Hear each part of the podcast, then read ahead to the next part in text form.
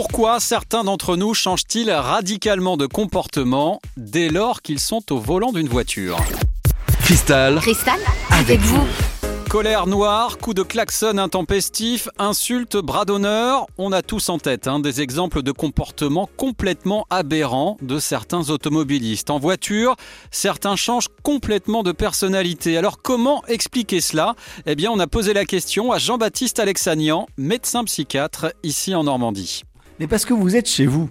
Et, ça, en tout cas, évidemment, c'est pas la réalité. Hein. Sur le plan technique, légal, vous êtes sur la voie publique, etc. On est bien d'accord avec ça. Mais euh, dans votre esprit, vous êtes chez vous. Euh, et, ça, c'est vraiment euh, toute, toute perception d'agression chez soi est, perçue comme extrêmement anxiogène.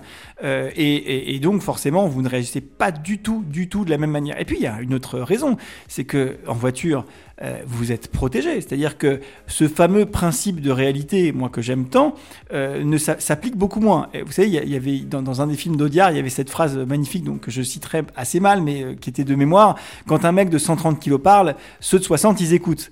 Ça, c'est ce qu'on appelle le principe de réalité. Et eh ben dans votre voiture, vous êtes moins soumis à ce principe de réalité. C'est-à-dire que quand vous klaxonnez, bon bah il y a quand même du métal et de la vitre entre le mec de 130 kilos et vous. Et donc finalement, bah ça va quand même aussi changer les choses. Donc d'une part, vous êtes un peu chez vous et donc vous vous considérez comme dans un endroit où vous êtes plus légitime, vous êtes voilà, vous êtes un peu le patron d'une part, et d'autre part, eh ben vous avez une sorte d'abolition du principe de réalité qu'on retrouve d'ailleurs un peu sur les réseaux sociaux, sur Internet, sur Twitter en particulier, où finalement les gens se permettent de dire des choses absolument invraisemblables qu'ils n'oseraient jamais, jamais dire en réalité. Parce que justement, ce principe de réalité ne s'applique plus en raison de l'absence de, bah, de relations physiques ou de conséquences réelles à des propos un petit peu inadaptés. Voilà.